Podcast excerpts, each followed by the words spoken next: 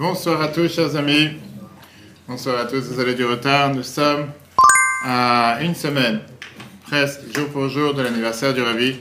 120 ans du Ravi. Mais c'est aussi à moins de deux semaines de la fête de Pessah. Pessah, bravo. Fête de Pessah, c'est la fête de la liberté. La fête de la liberté, la fête dans laquelle on était libéré il y a exactement combien d'années, Jean-Claude? C'est combien d'années qu'on a été libéré? On passe l'examen ce soir. On a été libéré en 2000, 2448. 2448, ça veut dire que 2448, exact. Donc ça veut dire que maintenant, ça fait plus de 3330 ans on a été libéré. Ce qu'on va essayer de comprendre ce soir, comment obtenir, comment avoir une vie paisible et une vie agréable. Il y a beaucoup de gens qui sont à la quête, à la recherche d'avoir une vie paisible, une vie agréable, une vie tranquille. C'est pas forcément dire comme certains parmi nous qui sont partis à Dubaï ou en Thaïlande pour bronzer sur la plage. Est-ce que ça, ça veut dire une vie paisible, une vie agréable? Pas forcément, c'est pas de ça qu'on parle. Hein? C'est sans ses copains, exact. Mais ce qu'on parle, c'est surtout euh, le symbole de Pessah. Le symbole de Pessah, qu'est-ce que ça symbolise pour chacun d'entre nous? Parce que c'est facile de dire qu'on est sorti d'Égypte et surtout qu'on sait très bien que chaque soir, on va s'asseoir le soir du 7 à vendredi prochain et on va dire encore une fois cette année nous sommes esclaves, l'année prochaine nous serons libres. Avdin, Shana. Mais c'est facile, c'est des paroles. Est-ce que c'est des paroles qui ont un sens? Est-ce que c'est des paroles euh, qui parlent? Et surtout, on va voir aujourd'hui rentrer dans les détails de comprendre que pendant qu'ils étaient en, en Égypte, l'esclavage en Égypte n'était pas si dur que ça. La majorité du temps, c'était presque le kilomètre à Shamacher, comme certains aujourd'hui vont. C'était pas qu'il y avait 400 ans d'esclavage. Alors, comment sortir justement, ou comment arriver, ou comment devenir, ou comment obtenir cette liberté dans la vie de tous les jours? Ça veut dire comment dans la vie de tous les jours pouvoir se sentir libre, avoir cette vie pénible, avoir cette vie agréable? Il y a certaines personnes qui malheureusement, quoi qu'il arrive, toujours être dans la détresse, toujours être dans les malheurs, toujours être en train de se plaindre, toujours être en train de se relayer, jamais heureux, jamais content. Il y a d'autres personnes qui souffrent réellement et qu'au final, ils sont toujours avec cette tranquillité, tranquillité d'esprit, tranquillité dans l'âme. Et ça, c'est ce qu'on va voir ensemble ce soir pour essayer de comprendre comment obtenir cette tranquillité. En commençant par celui qui s'est assis tout en avant, avec les matzot. Quel est le secret? Comment obtenir cette tranquillité? Comment obtenir ce calme? Comment s'assurer de pouvoir vivre de manière pénible, de manière tranquille, sans casse-tête, sans ennui? Quel est le secret? Qu'est-ce qui fait que ça marche? Croire en Dieu. Oui, ça c'est la grande parole. Mais à part croire en Dieu, concrètement. Non, bah, penser que. Euh, bah, pas être défaitiste. Pas être défaitiste. Quelqu'un d'autre Toujours être dans le mouvement. déjà, faut être- Toujours être dans le Question mouvement. quand même avant. Oui. Est-ce que c'est bien déjà d'avoir une vie paisible? Pourquoi pas Qui a dit que tu dois avoir une vie de souffrir? Mais il y a entre les deux. Une vie paisible, monotone, c'est pas Très- forcément On n'a terrible. pas, on n'a pas parlé monotone, on n'a pas dit maintenant qu'il faut être monotone, on a parlé d'une vie paisible. C'était une vie tranquille, une vie dans laquelle, Sans épreuve, sans rien. Oui, mais pas forcément, même s'il y a des épreuves, même s'il y a des difficultés, mais comment tu regardes les difficultés? Non. Comment tu regardes les épreuves? Comment tu fais face aux épreuves? D'accord? Tu peux avoir quelqu'un qui rentre à l'heure à 7h30 au Betrabad, il est en train de boiter, on dirait qu'il va tomber, on dirait qu'il a eu une crise cardiaque et un AVC à la fois, tu te demandes qu'est-ce qui se passe? C'est pas la fin du monde. Il va se reconnaître, en tout cas, euh, puisque ce Shabbat c'est un grand Shabbat, c'est appelé le Shabbat Agadol, le grand Shabbat. Est-ce que la vie paisible, c'est se renforcer dans la sagesse? Ouais. Tu auras la réponse à la fin du cours. Ah bah. Si tu t'en vas pas au milieu, tu auras la réponse à la fin. D'accord C'est pour ça qu'on a le cours ce soir. Comment avoir une bonne qualité de vie? Comment on peut trouver, j'ai dit, une vie beaucoup plus tranquille, beaucoup plus simple? On ne parle pas maintenant d'une vie dans laquelle quelqu'un il fait tout et n'importe quoi, une vie liberticide, dans laquelle quelqu'un il a aucune, je veux dire, aucune limite, aucune règle, mais vouloir avoir une vie beaucoup plus calme, beaucoup plus tranquille, dans n'importe quel domaine, d'accord? Et c'est une question double. Pourquoi? Parce que parfois, quand quelqu'un il tombe dans un défi ou dans une épreuve, et il va essayer de chercher une sortie, une sortie de secours pour améliorer la situation, et pour améliorer la situation dans laquelle il est arrivé. On va trouver aujourd'hui quel est le moyen, quelle est l'aide divine pour pouvoir améliorer la qualité de vie de chacun d'entre nous. On va voir tout de suite qu'on ne parle pas ici des choses qui sont totalement abstraites, totalement déconnectées, mais quelque chose qui a été énormément testé par énormément de, frère- de nos frères et sœurs juifs à travers toutes les générations, qui montrent justement l'effectivité, la, la réussite de cette méthode. D'abord, regardons l'histoire du Tanakh, l'histoire de la Bible. Qu'est-ce qui s'est passé avec l'exil en Égypte? Comment les années d'épreuve, les années de difficulté en Égypte se sont minimisées de manière drastique, se sont contractées? On parle beaucoup sur la souffrance d'Égypte. Mais comment ils sont sortis de là-bas si rapidement? Comment si rapidement ils ont réussi à sortir d'Égypte? La question qui est demandée, a priori, ils étaient en Égypte, ils étaient en train de souffrir, ils n'auraient pas dû sortir si rapidement. Et s'ils sont sortis si rapidement, c'est qu'il y a certainement une raison. Il y a quelque chose qui a fait qu'ils sont sortis de cette Égypte. Comment ils sont sortis si rapidement et si facilement? Ça, c'est la question numéro un. Pourquoi? Parce qu'on va voir que, d'après les plans, comment ça aurait dû être au départ, ils n'auraient jamais dû sortir si, si rapidement. Ils auraient dû prendre beaucoup plus de temps.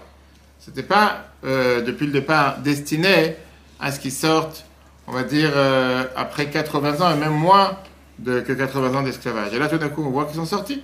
Et ils sont sortis facilement. Comment ça se fait qu'ils sont sortis avec un clin d'œil? Et c'est ce qu'on va dire dans la Gada, justement. Avec la main de Dieu, bien sûr, en un clin d'œil. Qu'est-ce qu'il a fait? Si depuis le départ, Dieu avait destiné l'exil en Égypte pour plus de 400 ans, environ 400 ans, ils auraient dû rester 400 ans. D'accord? Prenons la question la plus simple que tout le monde peut avoir, c'est une question qu'on a euh, dans tous les soirs du Seder, une question dans laquelle, dans laquelle on voit comme quoi, combien d'années nos ancêtres étaient en Égypte? Quelle était la longueur de la période qu'ils étaient en Égypte? Certaines personnes vont dire qu'ils étaient là-bas 400 ans. Certains vont dire qu'ils étaient 430. Certains vont te dire 210 ans. Et surtout, surtout, euh, euh, surtout, comment on appelle ça Surtout que ils- certains vont dire que c'était 210. Et il y en a qui vont te dire non, c'est ni 210 ans, c'est 86 ans.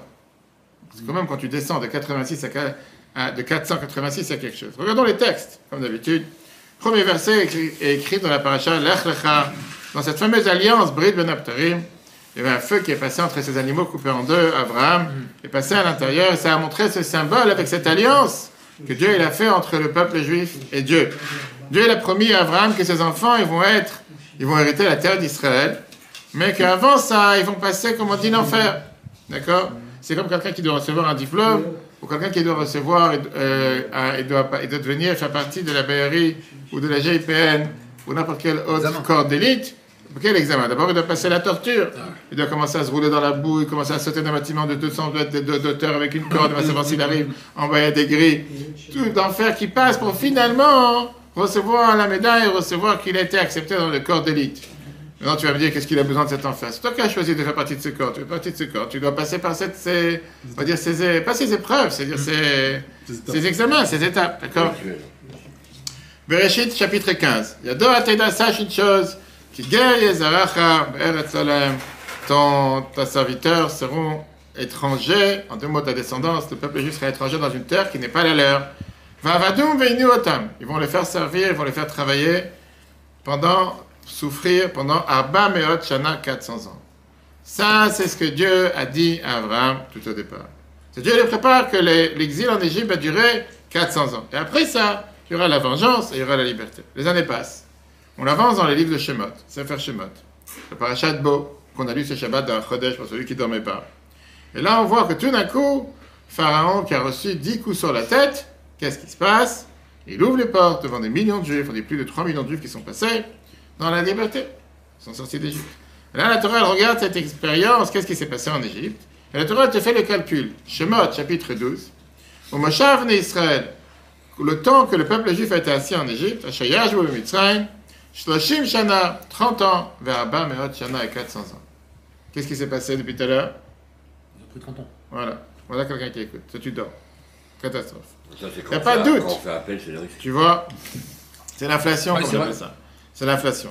La Torah, elle te dit maintenant une règle générale. Qu'est-ce qui s'est passé? Elle te dit 430 ans, ils étaient en Égypte. La première question, je te demande.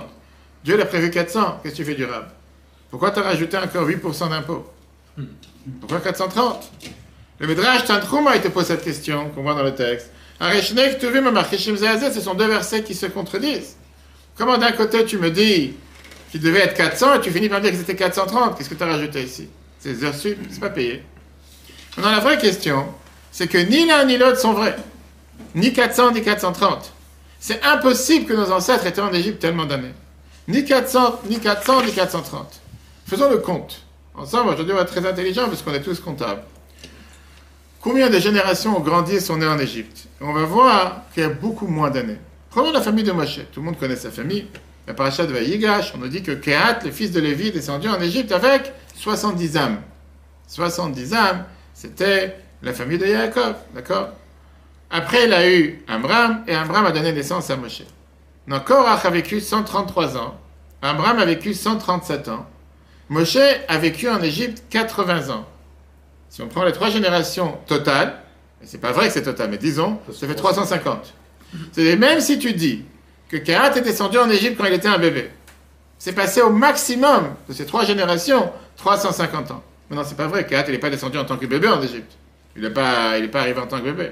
Sa sœur, qui était sa jeune sœur, elle est née dans les murailles. Yochev, elle est née en passant la frontière. Donc lui, il est né, c'était déjà un enfant ou un adolescent à la sortie d'Égypte. Mais non, à plus que ça, Amram, il a eu Amram au milieu de sa vie. Amram, il a eu Moshe aussi au milieu de sa vie. Pas tous a eu un enfant dès qu'ils étaient à âge zéro. C'est qu'une partie de ces années sont intermélangées, intercomposées, sont pas... Donc c'est obligé de dire que la période qu'ils étaient en Égypte, c'est moins 350 ans. Comment t'es arrivé à 400-430 Madame? Il y a quelque chose qui ne va pas ici? Quand tu commences à réfléchir, c'est ce que tu dis le soir du Seder.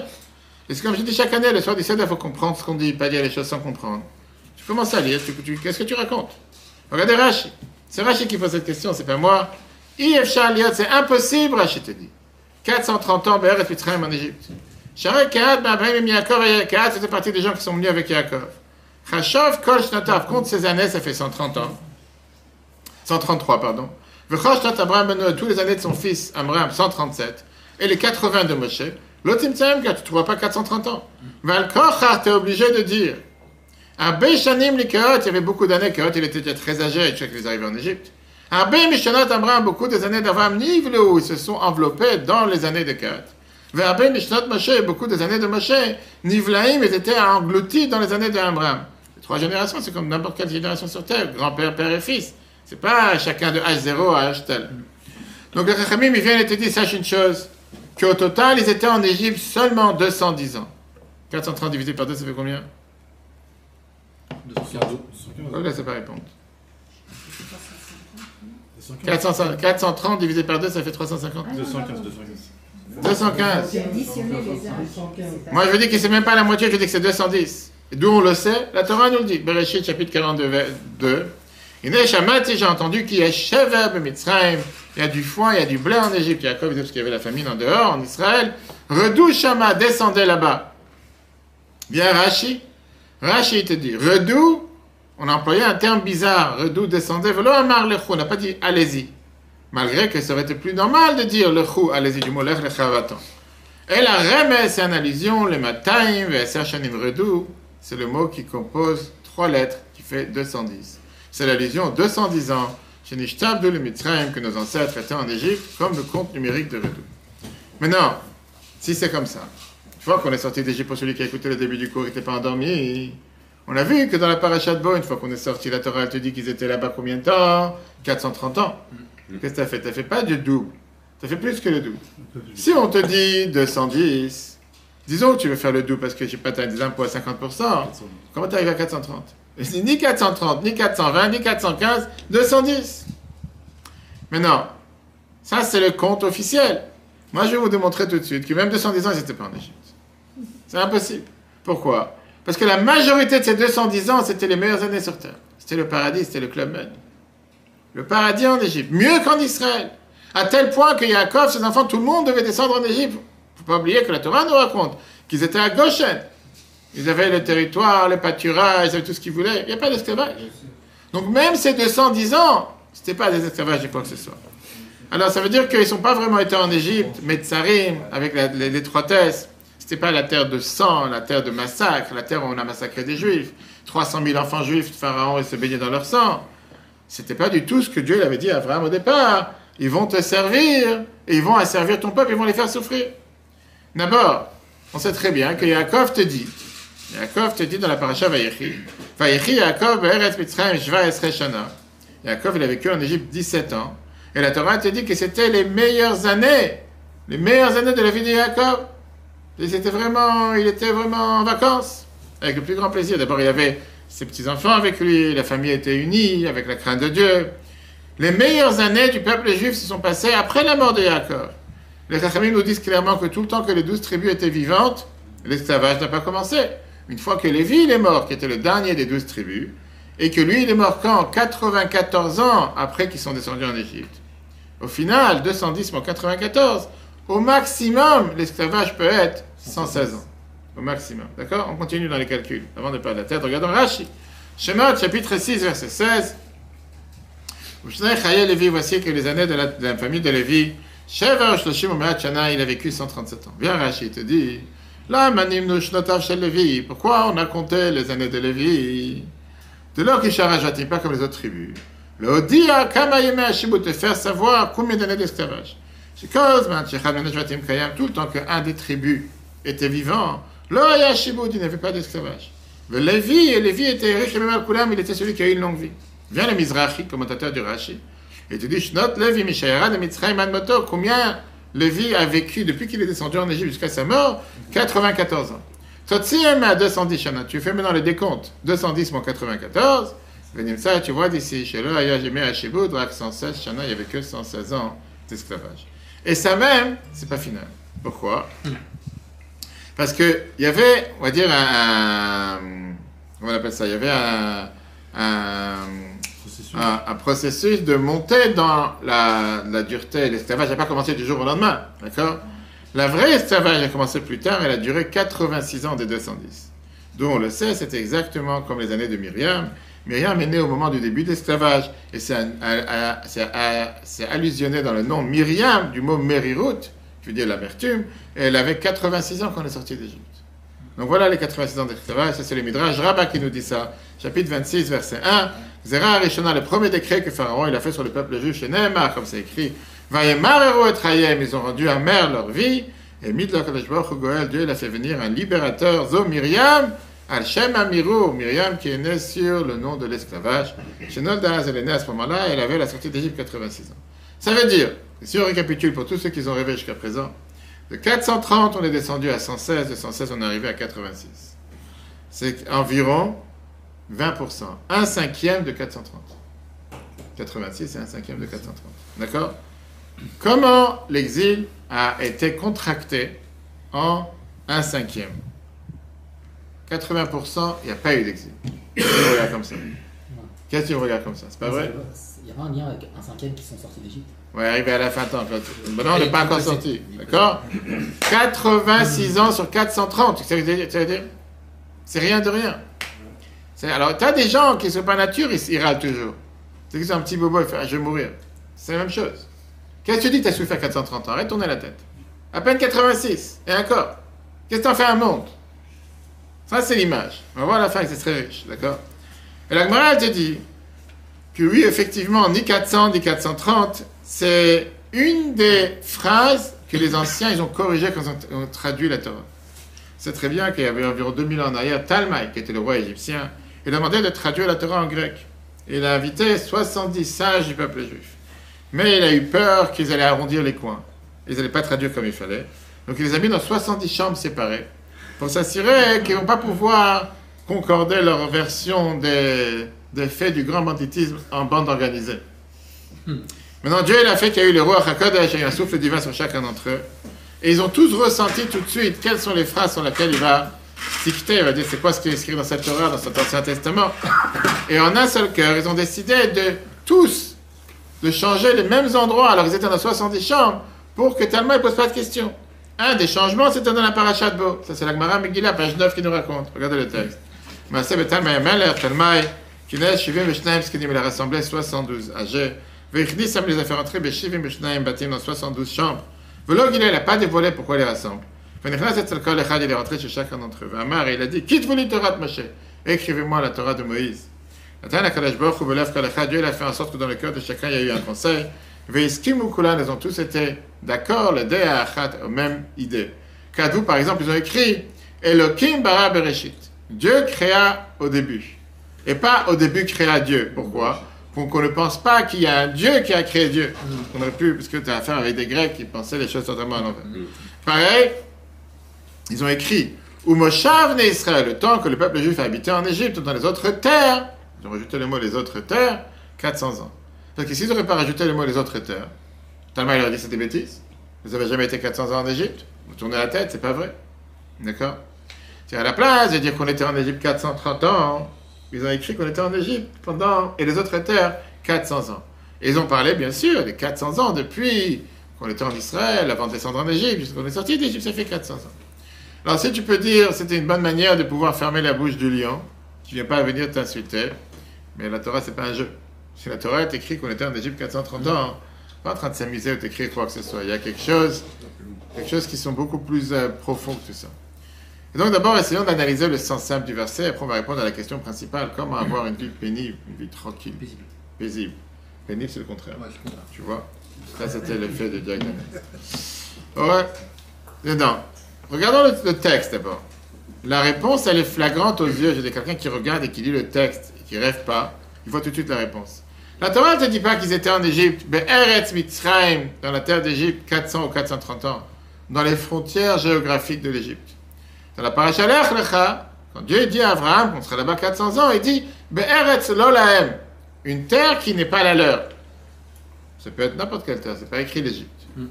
Après, bien sûr, on fait l'analyse avec l'Égypte. C'est numéro un. La paracha de Bo, regardez Shemot. Comment la Torah te dit ça? Shemot 12. Donc, Moshav Israël, le temps d'établissement, le temps que le peuple juif s'est installé en Égypte, Bemitzraim, Shloshim Shana Vabamot Shana. On va pas de souffrance maintenant. On a dit le temps qu'on a vécu en Égypte. Une seconde, c'est pas fini. Faï Miket Shloshim Vabamot Shana, au bout de 430 ans. Hazeh, en plein milieu de la journée, tout le peuple juif est sorti, mais Eretz Mitzrayim. Au départ, la Torah, elle te dit Bemitzraim, en Égypte. Quand on est sorti, elle te dit de la terre d'Égypte. Elle rajoute le mot la terre. Au départ des 430 ans, elle te dit qu'ils étaient assis en Égypte. Après, elle te dit Miket, au bout des 430 ans, c'est-à-dire quand ça sont terminées ces années-là, là, on est sorti de la terre d'Égypte. Encore une fois, si tu parles de géographiquement parlant, pourquoi tu m'as pas dit au départ la terre d'Égypte? Pourquoi juste à la fin tu me dis qu'on est sorti Pessah de la terre d'Égypte? C'est vrai, Pessah, on est sorti de la terre d'Égypte. Pourquoi au départ tu ne parles pas de la terre et à la fin tu me parles de la terre? On sait très bien que dans la Torah tout est précis. Et la réponse elle est très simple. Dans la terre d'Égypte, géographiquement parlant, on n'était ni 430 ni 400, seulement 210, comme le calcul qu'on a fait tout à l'heure. En Égypte, dans le psychisme de chacun d'entre eux, dans la peur, la panique psychologique qu'il y avait chez chacun d'entre eux, ils étaient pendant 430. Parce qu'il y a eu 430 ans depuis qu'il y a eu cette planification que Dieu a dit à Abraham qu'il y aura dans cette alliance, que le peuple juif va pas être chez eux, jusqu'à ce que ce sorti, c'était 400 ans. Dieu, il a eu pitié sur nous. Dieu, il a dit que malgré qu'on aurait dû subir et souffrir effectivement 430 ans, mais au final, ces années de panique et de peur étaient considérées comme si on a réellement souffert. Mais réellement, les souffrances, n'étaient pas 430.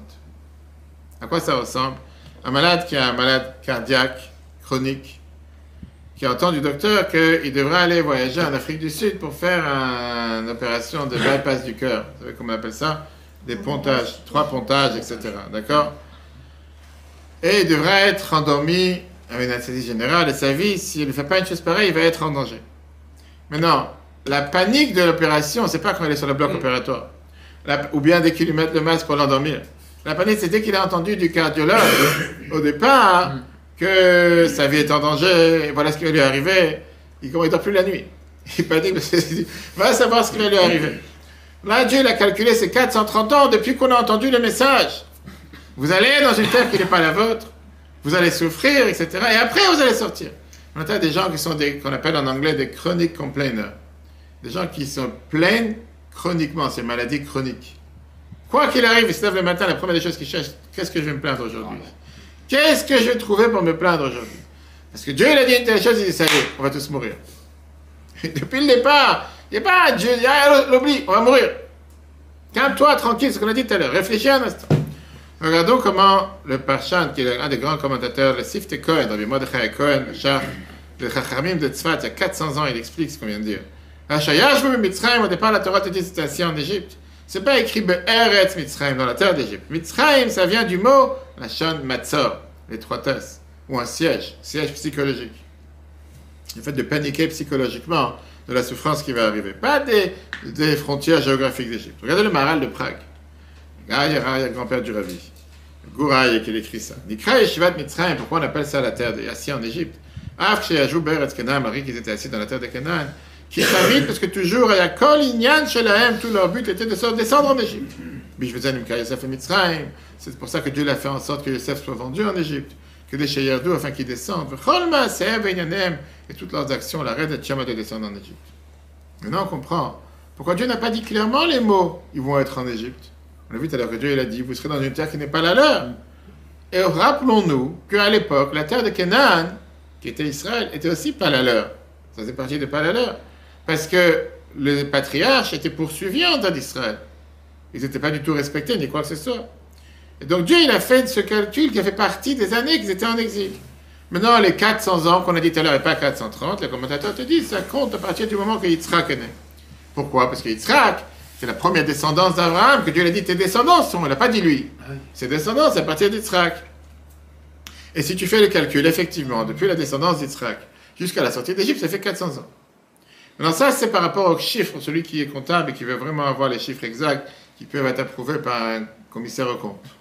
Donc là, c'est approuvé. Maintenant, on n'est toujours pas arrivé à comprendre qu'est-ce qui se passe avec les 86 et les 116. On est à qu'au final, c'était peut-être 116, mais pas 116 et 86. Comment les 210 ans d'esclavage en Égypte même, parce qu'au final, tout le monde est d'accord qu'on était là-bas 210 ans, comment ils se sont dramatiquement rapetissés à 116, et même moins que ça, comme on l'a dit tout à l'heure, à 86 ans d'esclavage pur. Ça, c'est au final ce qui s'est passé. D'accord?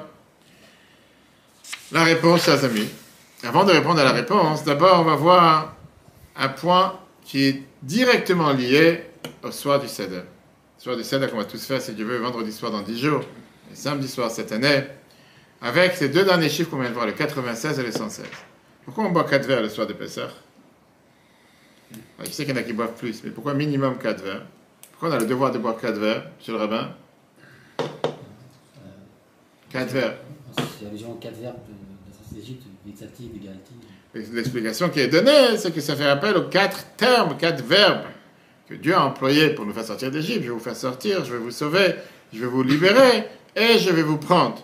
Mais quel rapport avec quatre verres? Tu as pu prendre, je sais pas, quatre tomates, quatre concombres. Quel rapport maintenant avec quatre verres? Tu as pu prendre quatre feuilles de, de maror, tu peux prendre quatre œufs, quatre cuisses de poulet, quatre grenouilles. Mais s'il se trouve des grenouilles cachères en Thaïlande, je sais pas, mais il y a. D'accord Il y a une explication dans Torah Traim, qu'a écrit le Rav Abraham Chaim Shod, le grand rabbin de Galicia, il y a 400 ans. Et tu dis, la fameuse explication, c'est qu'un verre compte numérique 86. On a parlé Shabbat. Et c'est pour ça que d'après la halakha, on doit boire un verre, c'est 8.6. C'est vrai. Et c'est connu qu'on a boire kos, un verre en hébreu, c'est le compte numérique 86. Au départ, le peuple juif devait, devait boire 5 verres. 5 verres, c'est quoi? 5 verres d'amertume, 5 fois 86 égale on l'a dit tout à l'heure. On a dit que c'était un cinquième. 430. Exactement, on l'a dit tout à l'heure. On a dit que 86 c'était un cinquième de ce qu'ils ont souffert. C'est pas du tout là, c'est ça. HS. C'est pas ton truc. 86 fois 5, on a dit tout à l'heure, ça fait 430. Oui, c'est ce qu'on a dit tout à l'heure. Donc au départ, ils auraient dû souffrir 5 fois 86. Dieu, il a eu pitié et il a fait en sorte de nous enlever 4 verres d'amertume pour nous laisser un verre d'amertume. Une seule fois 86 une seule fois 86 années d'esclavage. Et donc on boit quatre verres de libération qui correspondent aux quatre verres que Dieu nous a épargnés de souffrance. Puisqu'on aurait dû avoir 5 fois 86 de souffrance, 430, et à la place on n'a souffert que 86, où sont partis les autres quatre? C'était des bienfaits, des bénédictions de Dieu. Pour ça on remercie Dieu avec ces quatre verres de Géoula, quatre verres de mérite. Profond. C'est le texte, tout est officiel dans la Torah et tout est calculé. Il n'y a pas quelque chose qui sont fait au hasard. D'accord? Donc ça, c'est dans le chiffre 3. Je le saute que c'est un long paragraphe à traduire. Il y a une autre explication, parce qu'on n'a pas fini avec le 116. Au moment dans la paracha Vayigash, que Yosef fait savoir, il enlève le masque, parce qu'il n'y a plus de Covid. Et il vient et dit à ses frères, je suis Yosef, est-ce que mon père est encore vivant? Yosef, il, subit, il, il, supplie son père de descendre en Égypte pour voir le grand honneur qu'il a eu, maintenant qu'il est devenu le, vice-roi d'Égypte, etc. Yosef, il continue et il donne des cadeaux à son père pour apaiser sa peine. Et Yosef, il décide de donner des cadeaux qui apparemment ne reflètent pas forcément les cadeaux qu'un vice-roi d'Égypte aurait pu donner à son père. Et pourquoi il a choisi de tels cadeaux? C'est parce qu'il a voulu que son père se rappelle de certaines choses qui sont en rapport avec la personnalité de son père. Et il lui donne des cadeaux a priori banals. La Torah nous dit qu'est-ce qu'il a envoyé à son père? Dix ânes qui transportaient le meilleur des choses d'Égypte. Bien sûr, qu'est-ce qu'il a pu envoyer? Du hummus. Il a envoyé des pois chiches qu'on cassait. Imagine-toi aujourd'hui que tu reviens, de, je sais pas, de Thaïlande et tu reviens chez voir ta famille, tu dis, je t'ai ramené des pois chiches. Imagine-toi un instant, quelqu'un te regarde. C'est comme aujourd'hui à l'aéroport à Ben Gurion et te vend des paquets de hummus. Qui qui va revenir aujourd'hui, on dirait t'as pas de hummus dans le monde, tu dois amener des hummus d'Israël, qu'est-ce qu'il y a des hummus chaque coin de rue Chez les juifs comme chez les non-juifs. C'est un cadeau que tu ramènes d'Israël, tu peux amener quelque chose d'autre. Voilà, j'ai dit qu'il a donné deux choses. Yain Yashan, du bon, du vieux vin. Midrash Agadat te dit Grissim Shel Shel Paul, c'était ces fameux pois chiches avec lesquels on fait du hummus et qu'on mélange aujourd'hui avec de l'huile d'olive. Parfois on te met un piment à l'intérieur, parfois on te met des œufs. D'accord. Alors moi je te demande une question. Tu n'as pas vu ton père depuis 22 ans. Tu ne sais même pas s'il est en vie. Finalement, tu fais savoir que ton père il est en vie. Et tu es vice-roi d'Égypte. Ah, Tu veux être cheap, tu veux être radin, tu veux être mesquin, il n'y a pas de problème. Tu ne manques pas de la personne. Fais-moi plaisir, ne vois pas du hummus. Il aime bien ça. Ne vois pas. Arrête tes bêtises. Tu penses vraiment qu'il n'a pas mangé du hummus jusqu'à maintenant? Il n'a pas mangé des pois chiches jusqu'à maintenant? Il a besoin que son fils, qui est vice-roi d'Égypte, dise Tiens, papa, je t'envoie 10 ânes. Il était déjà très C'est pas qu'il a envoyé des- un sac. 10 ânes, c'est que c'est-à-dire 10 ânes avec des sacs dessus. Qu'est-ce qu'il est parti faire? Dis-moi, tu reçois, tu as du hummus pour, pour 200 000 ans. Qu'est-ce que tu vas faire avec? C'est du n'importe quoi. La question que tout le monde demande, je fais quoi? Tout d'abord, il a envoyé du vieux vin. Depuis quand il y a du vin qui pousse en Égypte? Il n'y a même pas de pluie en Égypte, il y a le Nil. D'où tu as entendu dans le monde, aujourd'hui, en 2022, qu'il y a du vin égyptien? Ça n'existe pas, du vin égyptien. Du vin produit en Égypte, ça n'existe pas. C'est pas une terre chaude et c'est pas une terre qui est faite pour faire pousser des vignes qui sont comme Bordeaux ou comme, je sais pas, n'importe quel autre endroit du monde, en Californie, etc. Et donc, c'est sûr que si Yaakov voulait faire kiddush, il allait faire kiddush sur du vin de Hebron ou de Ramat Agolan. Quel rapport avec du vin égyptien maintenant Rien d'autre. Et maintenant, d'où tu veux que Yaakov va faire une bracha sur du vin qui est fait par des non-juifs en Égypte Quand tu réfléchis un instant, d'où vient ce vin? Il est fait en Égypte. Il n'est pas fait, il n'y a pas du peuple juif en Égypte jusqu'à présent. D'accord? Il ne sait même pas que son fils, il est religieux, s'il est pratiquant, il a vécu 22 ans en Égypte. Deuxièmement, comme je t'ai dit tout à l'heure, oublie le vin. Tu envoies maintenant des sacs de hummus, des sacs de pois chiches. Je ne sais pas si quelqu'un prend, il dit, mais là, que tu te moques de moi. Si quelqu'un, imagine-toi, il passait dans les dollars du dimanche au Rabbi, et qu'il amène un produit qu'il a travaillé, etc., est-ce que tu serais parti du Rabbi, tiens, je t'ai amené un sac de pois chiches Tu te moques de dis, Quelle personne Tu vas voir la reine d'Angleterre, tu lui amènes un sac de pois chiches.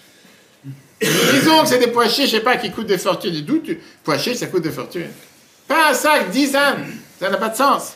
Tu n'aurais pas pu amener un livre de, je sais pas, de, de nouveautés dans la Torah qu'il a appris, des choses intéressantes qu'il a appris. Des photos de ses enfants, que Jacob ne connaît même pas, qu'il ne sait même pas s'ils existent. Rappelez-moi, après, à- après, je donnerai une explication très intéressante du Rabbi dessus, quand on a le temps. Mais d'abord, une explication que le Chida, Rabbi Chaim Yosef David Azoulay, qui est grand commentateur de la Torah, il vient et te dit que Yosef, il a senti la douleur de son père qui devrait abandonner maintenant la terre d'Israël et descendre en Égypte. Pour le consoler, il lui a envoyé du vieux vin. Yain Yashan en hébreu, du vieux vin, compte numérique 430. Yain, c'est 10, 10 et 50, ça fait 70. Yashan, 10, 350, ça fait 430. Ça veut dire qu'il y a, Yosef, qui était quand même Yosef Hatzadik, d'accord? Il fait allusionner que pourquoi on a été en Égypte, pourquoi tu dois descendre en Égypte? Ça fait partie du processus que Dieu l'a mis en place. Donc, tu ne te sens pas si mal que ça que tu dois maintenant descendre en Égypte. Ça fait partie du processus que Dieu l'a mis en place au départ, qu'on devait arriver en Égypte pour après sortir avec une grande richesse, recevoir la Torah, etc. Maintenant, Yosef, il vient, il dit T'inquiète pas, ça ne sera pas si long que ça, ça ne sera pas 430. Même si au départ, ça devait être 430. Ça sera seulement Paul Garous. Paul Garous, c'est des pois chiches écrasés qu'on ce qu'est le hummus. Le mot Paul en hébreu, c'est pas comme Jean-Paul, c'est Paul en hébreu, c'est compte numérique 116. Yosef est en train de dire Sache que ça, ça sera les années, les années d'esclavage depuis le décès de Lévi jusqu'à la sortie d'Égypte. Garous, qui est pourquoi alors c'est concassé, pour te dire que l'esclavage sera pas 116 ans. Ça même, ça sera diminué, comme un pois qui est cassé. Et donc il n'y aura pas 430 ans. Tout ça, c'était allusionné. Donc on voit soit les 86 sont allusionnés, soit les 116 sont allusionnés. Alors tout ça, comme j'ai dit, c'est ce qu'on appelle la manière d'étudier la Torah avec le remez, l'allusion. D'accord Il y a quatre manières d'étudier la Torah, le sens simple, le sens ésotérique. c'est- Baruch HaKodesh, ça va très bien ce qui se passe, d'accord Comment il pouvait être sûr qu'il allait comprendre le message? Encore, il faut parler à Yaakov, qui est quand même le Oui. troisième du Oui. patriarche, il ne parle pas à un charlatan comme nous, d'accord, ou comme moi. Maintenant, ça c'est, comme j'ai dit, les, manières ésotériques d'expliquer la Torah, la manière euh, cachée, les allusions. Mais on revient à Tachlis, comme dit, la base. Comment, concrètement Dieu, il a dit au départ qu'il y aura 430 ans de souffrance, et au final, ça s'est réduit. Comment, sous 210 ans d'esclavage, la majorité des 210 ans, puisque tu enlèves 86, c'était le plus grand kilomètre sur Terre. C'était les hôtels 5 étoiles. C'était le plus grand plaisir sur Terre. Le rabbi, à plusieurs reprises, il a donné la réponse. Tellement riche. Comment transformer une souffrance? Et à chaque instant, ce conseil, il est donné à chacun d'entre nous. Qu'est-ce qu'il est donné à chacun d'entre nous Chacun a la possibilité de transformer la plus grande épreuve en plus grand défi à surmonter et il a les forces de le faire. Mais c'est à toi de choisir qu'est-ce que tu as envie de faire avec. Tu peux te lever le matin et râler parce qu'il fait froid. Il n'a jamais fait aussi froid depuis 1947. Tout le monde savait, ce matin, ils se sont dit, waouh, la guerre mondiale, c'est exactement la même chose. C'est l'Ukraine, la Russie, on est en 1945 presque, il n'a même pas fait aussi froid. Ou bien, euh, tu peux te réveiller en disant, tu sais quoi, je respire, merci Dieu. Je vois, je regarde, merci Dieu. Tellement de raisons pourquoi dire merci. Tout à l'heure, je parlais avec quelqu'un, je ne sais pas qui, je suis parti, quelqu'un me disait, vu ça. Oui, la voisine qui est venue qui m'a dit qu'elle s'est voler sa voiture. Je dit, mais la santé, ça va? Je dit, oui, je fais, qu'est-ce que vous voulez de plus Oui, mais, il n'y a pas oui, mais bien sûr, j'aurais préféré que la voiture soit pas volée, mais tu es en bonne santé. C'est exactement ce que je me suis volé mes affaires en Israël, c'est exactement ce que m'a dit la police. Ah, mais en Israël, c'est différent. Santé, C'est. Là-bas, différent. Ils m'ont dit t'es en bonne santé, t'es en pas va savoir si c'est pas eux qui l'ont fait. Ah non, quand même pas. Pour le feuilleton. Mais non. Euh, ok. Dans la vie, il faut ce qu'on appelle avoir de l'endurance. Il faut avoir des souffrances. Il faut avoir des épreuves. Et c'est grâce à ça qu'on avance. Sans épreuve, on n'avance pas.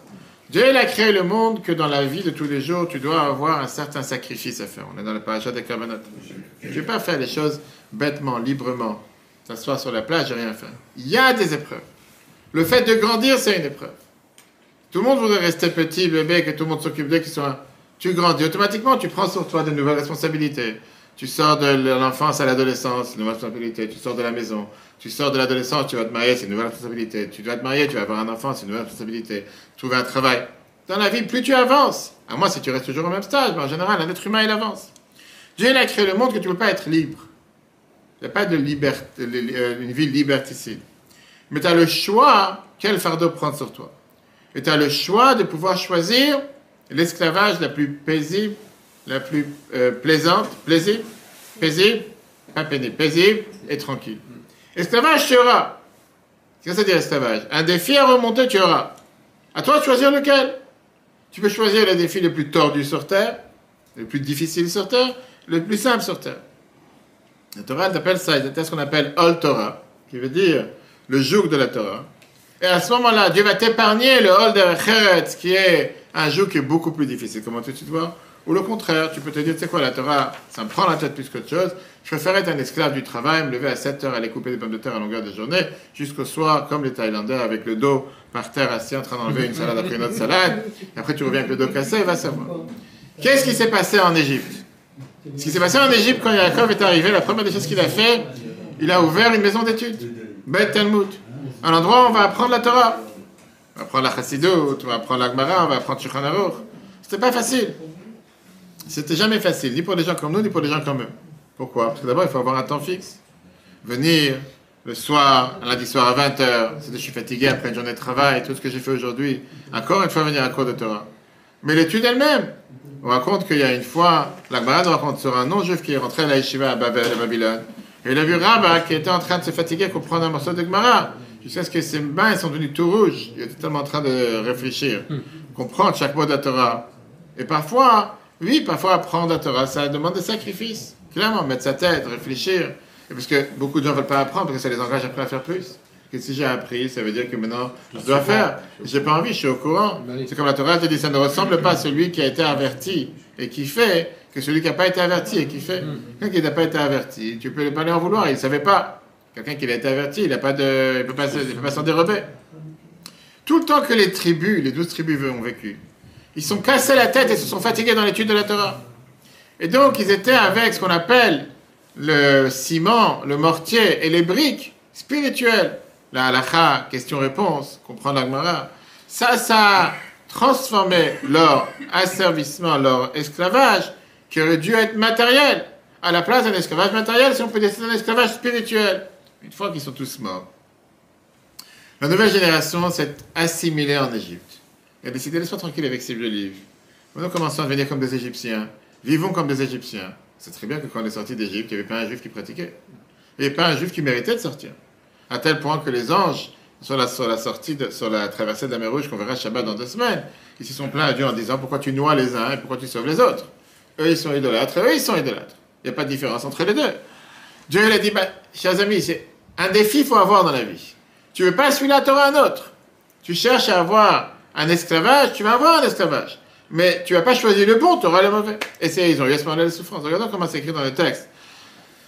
Les Maximes de nos pères, chapitre, Mishnah- chapitre 3, Mishnah 5. La Mishnah te dit clairement, quand la Mekabel alav al Torah, c'est celui qui accepte sur lui les jours de la Torah, Ma'avirim imenu, on fait passer de lui, Ol Malchut Valderet, le joug de la royauté, le joug de tout ce qui est la vie de tous les jours. Maintenant, Chol Mimenu al Torah, tout celui que la Torah, ça l'importe, ça l'importe. Bref, ça lui prend la tête plus qu'autre chose. Sur la Torah dit, bah, tu veux un défi, tu auras un autre défi, mais ça sera beaucoup plus difficile. Viens le Zohar, il te dit ça dans le chapitre 3, page 153a. Les Marot Trayem, ils ont, ils ont rendu amère leur vie. Ça, c'est la Torah, on parle de la Torah qui est notre vie. Mais Avoda Kasha, qu'est-ce que ça veut dire avec un travail difficile? Zokusha, les questions dans la Torah. Bechomer, avec du ciment, c'est Kalvachomer, c'est, le- comme on dit à, à plus forte raison, la manière comment on apprend la Torah. Bilevenim, les briques, c'est l'ibun alacha, comment chercher la halacha? Chol Avoda Basadeh, travail dans les champs. Zubraita, ça c'est les paroles de la Mishnah, les paroles de, de Chachamim dans la Gemara, comme les champs. Chez elle, Yadin, halacha, parce qu'on n'a pas dans nos mains une halacha claire, din barour et un din clair, parce que tous les lois de la Torah sont avec machloket, il y a toujours des débats et des disputes, si on peut dire. Différence d'avis. Hallelujah, marchirim metarim. Certains, ils rendent kasher, ils rendent pur. Certains, postum metamim, ils rendent impur, etc. Puis le rabbi t'explique dans l'écoute de Sichot 15, page 408-409.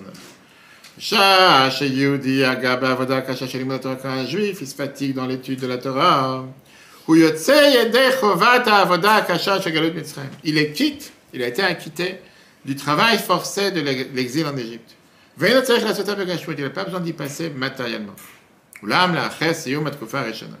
Mais une fois qu'il a passé la première période, qui ne se fatigue plus dans l'étude de la Torah.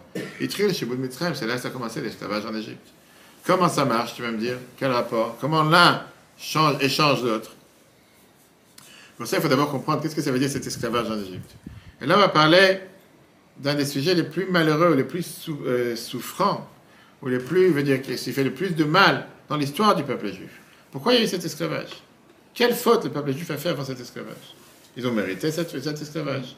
Qu'est-ce qu'ils ont fait de mal avant pour pouvoir mériter d'être esclaves en Égypte? A priori, ils n'ont rien fait de mal. Le Sefer Bereshit, qui est le premier livre de la Torah, c'est un livre qui est construit sur cause et conséquences. Je veux dire, mesure pour mesure. Adam et Ève, ils ont fauté, automatiquement éjectés du paradis. Il n'y a pas de cadeau au paradis. Tu as éjecté, tu sors du paradis. Quand il a tué son frère, c'est devenu un vagabond, sont allés dans la terre, il était plus chez lui, il ne trouvait pas où aller, c'était un réfugié, c'était un immigré, c'était ce que vous voulez. Ham, il a fait honte à son père, avec les enfants de Noach, il a été puni. Yehuda, il a participé au vol- au- à la vente de Yosef, il a été puni avec l'histoire de Tamar, soi-disant sa belle-fille, prostituée, etc. C'était du tac au tac, il n'y a, pas- a de tergiversé, comme on dit. Arrive le livre de Shemot, et tout se transforme. Un peuple entier souffre pendant 86 ans, ils n'ont rien fait de mal. Tu vas me dire quoi? Parce que Dieu, il a dit, ils vont les asservir et ils vont être esclaves pendant 86 ans, pour ça Dieu, il a décrété. Mais c'est décrit avant même que cette génération, elle existe. C'est-à-dire quoi? Tu peux souffrir sans faute Pour rien Parce que Pierre, Paul a décidé que Jacques, il va souffrir, pourquoi il va souffrir? Quel rapport? Mon Dieu, c'est Dieu qui a décidé. Très bien. Et alors, ils n'étaient pas là. Qu'est-ce que tu veux de cette génération? Ils n'ont rien fait de mal. La Babanel sur la Haggadah. Donne le sac à Babanel. Je dis, la Haggadah, c'est un livre, on peut parler des heures. C'est dommage qu'il n'y a que deux soirs de Pessah, parce qu'on peut parler des heures et des heures. Il tellement de richesse dedans. Donne le sac à Babanel, commentateur du Chumash et de la Torah en général. Il te donne huit réponses à cette question. D'accord? Et il te dit, c'était une punition à Abraham qui a demandé à Dieu, ben, rachena. Comment je vais savoir que vraiment je vais recevoir cette terre? Je dis, ah, tu doutes Tiens, tu vas recevoir. On verra qui c'est qui a raison. T'as encore, tu oses Ou bien c'était une punition aux Shvatim, aux tribus, parce qu'ils ont vendu Yosef. Mais le problème, c'est quoi? C'est que ces chers amis, ils sont déjà plus là, ces gens-là. Abraham, il est plus là, les tribus, ils sont plus là. Leurs enfants, c'est eux qui souffrent. C'est pas juste. Tu veux punir Abraham Punis-le à lui.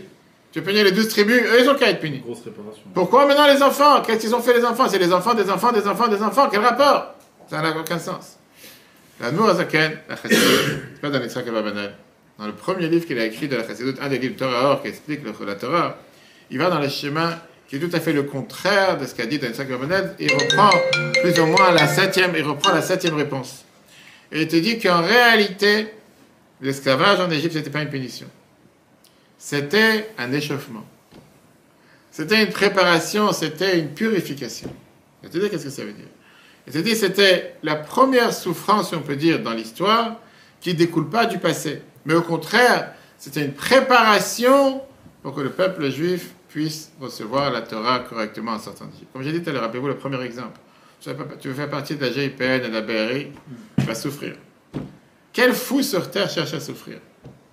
Homme comme femme, quand tu les vois, les massacres qui passent à avoir des temps d'entraînement, mais dans des terrains insupportables. Que n'importe quelle personne normale sur Terre, depuis le premier jour, il lâche, il craque. Que ce soit eux, que ce soit avec les corps d'élite de Tsahal, ou que ce soit avec les corps d'élite de l'armée américaine. Quel fou sur Terre, il est prêt à passer de tels sacrifices. Et la réalité, elle est que sur les quelques centaines qui commencent l'examen au départ, il en reste que quelques dizaines à la fin. La majorité, ils craquent au début, au milieu, ils laissent tomber, ils lâchent. Il y a toujours que quelques dizaines qui en sortent. Mais au final, ceux qui sont sortis, ils ne regrettent pas? Ceux qui ont réussi sont très fiers, ils sont contents. Et au final, ils sauvent la vie de beaucoup de personnes sur Terre. Trois fois, le Tanakh, la Bible, te décrit l'Égypte comme le cours à Barzel. Cours à Barzel qui veut dire cette mine de fer, comme ceux qui travaillent dans les mines à l'intérieur, dans, le charbon, etc. Quand tu vas sortir de l'or des fins fonds de la terre, c'est mélangé avec plusieurs types de matériaux qui sont beaucoup plus moins chers. Tu as de l'argent, tu as du platine, je sais pas, tu as du nickel, tu as, tellement, tout type de, matériaux. Maintenant, pour purifier cet or pur et pour séparer le bon du mauvais, le meilleur du moins bien, tu dois le chauffer à un niveau de chaleur qui est plus de 1000 degrés de chaleur. C'est pas les fours à 500 degrés, 1000 degrés. Ça veut dire. Et comme ça, l'or commence à couler et il se transforme en liquide et il se sépare des autres matériaux. Et après, tu peux faire avec ce que tu as envie. L'homme a aussi de l'or et il a aussi des matériaux qui sont beaucoup plus cheap. On a les forces à l'intérieur de nous qui sont cachées et que si tu n'es pas mis à l'épreuve, tu vas jamais les sortir.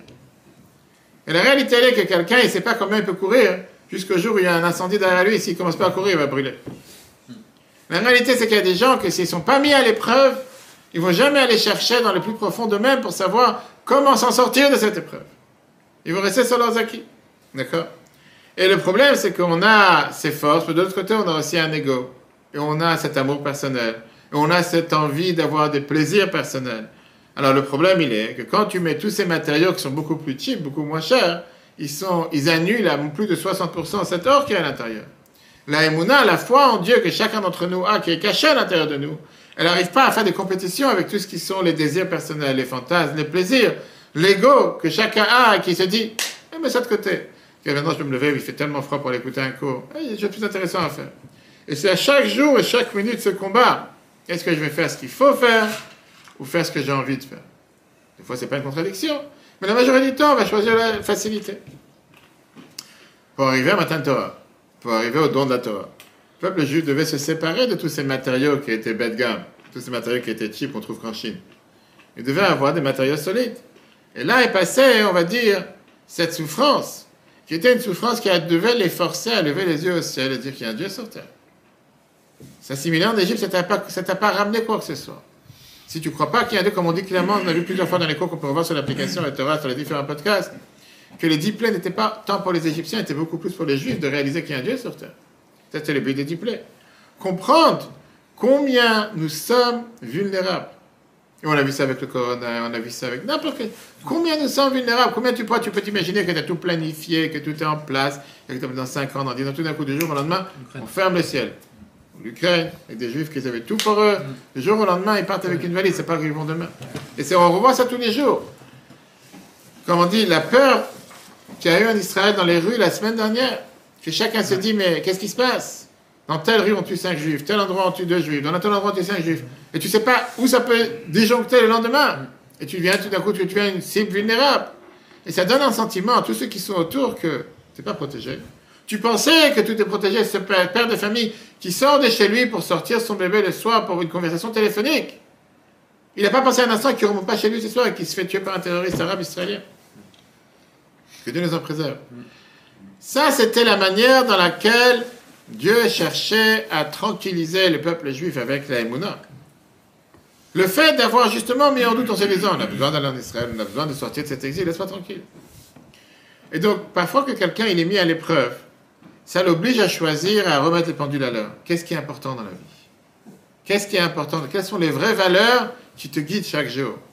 Quand on se rappelle les premiers jours de Corona, du Covid, tout le monde s'est posé la question, qu'est-ce qui est important dans la vie? Parce que ça a fait en sorte que tout le monde a tout laissé tomber. Tu ne peux parler plus de ta réussite et de ta carrière et de ton statut.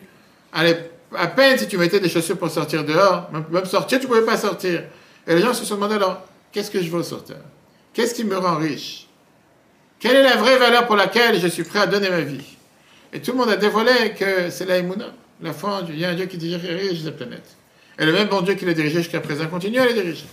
Tout d'un coup, les gens ont découvert les trésors qu'ils ont à l'intérieur de la maison. Il y a des gens qui c'était l'enfer de vivre avec leur femme pendant H24, 7 jours sur 7. C'était le plus grand malheur qu'ils ont pu avoir. Mais la réalité, c'est que les gens ont redécouvert la famille, ils ont redécouvert leur vie de famille.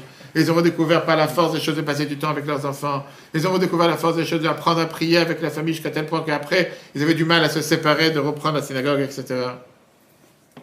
Tout d'un coup, trouver du temps pour apprendre. Tout d'un coup, trouver du temps pour investir dans des choses qui sont réellement importantes. L'esclavage en Égypte a déshabillé le peuple juif de tout, mais ça leur donnait la plus grande richesse. Tout d'un coup, ils se sont dit, on est en train de subir, comme les enfants d'Abraham, et et Jacob, certainement qu'on a une qualité particulière. Financièrement parlant, ce n'était pas les meilleurs. Mais spirituellement parlant, ils se sont dit, ça vaut la peine de tourner vers Dieu, de parler à Dieu. Et là est venu ce qu'on a vu tout à l'heure, la révolution que le Zohar te montre. Que parfois dans la vie, tu n'es pas obligé de souffrir pour pouvoir découvrir qu'il y a un Dieu sur terre. C'est pas quand il y a un malade ou un mort que tu dois faire appel à Dieu au rabbin pour dire qu'il faut faire une prière, monsieur le rabbin. En bon terme, quand tout va bien, fais appel à Dieu. Quand tu es en bonne santé, remercie Dieu. N'attends pas qu'il y ait un malheur pour dire Ah, maintenant il faut que je fasse appel au bon Dieu. Il faut que j'appelle un rabbin pour qu'il s'occupe de moi. Quelqu'un, il peut choisir la manière par laquelle il va s'attacher à Dieu, par laquelle il va développer ou dévoiler l'aïmouna qui est à l'intérieur de lui. Ou par une caresse ou par une claque ou par un bonheur, ou que Dieu nous en préserve par un malheur. Le rabbi écrit ça dans des dizaines de lettres. Si vous n'écrivez pas pour faire savoir des bonnes nouvelles, Dieu fera en sorte que par la force des choses, on doit être en contact, et pas forcément ça ne serait pas des bonnes nouvelles. Pour éviter de passer par ce système, apprenez-vous à écrire et faire savoir des bonnes nouvelles. Combien de gens m'écrivent tous les jours Monsieur Rabbi, faites une prière pour. Tout à quelqu'un m'a écrit sur Facebook Faites une prière pour telle personne, ma grand-mère, 90 ans, qui est malade, etc. Et pourquoi hier, tu n'as pas dit merci à Dieu qu'elle est en vie mais d'accord Pourquoi juste quand il y a un malade, tu dis faites une prière Et tu n'as pas de prière à faire. En temps normal, il n'y a pas de prière à faire. Il faut juste quand il y a un malade. Il faut juste qu'il y ait quelque chose de mal, se rappeler qu'il y a un bon Dieu sur terre. Il y avait une fois qui, un juif qui est rentré chez le Chafetz pour demander un conseil. Il m'a demandé un conseil. Il a dit il y a quelques années, j'ai fondé une, une, une coupa de Gmar. C'est le Gmar, c'est une organisation qui est là pour prêter de l'argent aux gens sans intérêt. Mais ça prend beaucoup de temps et j'ai envie de transmettre à quelqu'un qui s'en occupe. Le il ouvre le psaume 23, qui est écrit dans plusieurs bases de Tzal. Artov et que le bien, la bonté et le, et le bien me poursuit toute ma vie. Et il dit pourquoi David il demande que le bien et la bonté me poursuivent toute la vie? Pourquoi poursuivre? En général, poursuivre, c'est quelqu'un qui cherche à faire du mal. On me poursuit, on me fait du mal. David il aurait dû dire Artov qui me trouve toute la vie. Pourquoi poursuivre? Il dit mais il y a quelque chose qui doit te poursuivre. La vie ne veut pas être libre avec une liberté totale, sans aucun engagement, sans aucune difficulté. David s'est dit, tu sais quoi, si je dois être poursuivi, que je sois poursuivi par la bonté et par le bien. Pas par autre chose. Rav il dit à ce riche, il fait quoi? Il fait, dis à Dieu merci que tu es en train de courir pour donner de l'argent. Que tu n'es pas en train de courir pour recevoir d'argent.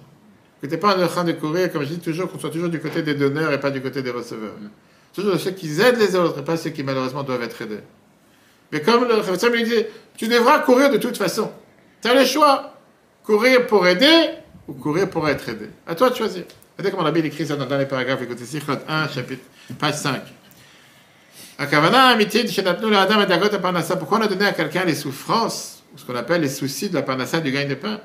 Parce que passer quelqu'un, il est brisé à l'intérieur de lui-même. Il sort de sa propre existence? Menasek Eli devient un récipient, le Hor pour l'Akdusha. Le mail amouvant de tout on comprend. Ça peut être fait en un instant. Si en un instant il y a un fille qui va tirer ta kavana limite, le sens profond chez Bazé qui se passe dans ça. Veifal lui va faire ce qu'il faut faire. Tu peux t'en sortir de la galère, tu peux t'en sortir des forces du mal, tu peux t'en sortir des épreuves. À toi de choisir. Tu devras une autre épreuve. Choisis ton épreuve. Tu veux manger des piments ou tu veux manger des choses qui sont amères? Il y a des gens qui vont manger des piments toute la journée, mais des fois ça brûle. Qu'est-ce que ça veut dire dans la vie de tous les jours? Rabbi t'explique sur la Torah Menachem 2, page 179. Qu'est-ce que ça veut dire le joug de la Torah sur toi Faire plus que ton habitude? La nature de l'humain, c'est quand il veut faire quelque chose plus que son habitude, c'est quelque chose qui est déjà difficile.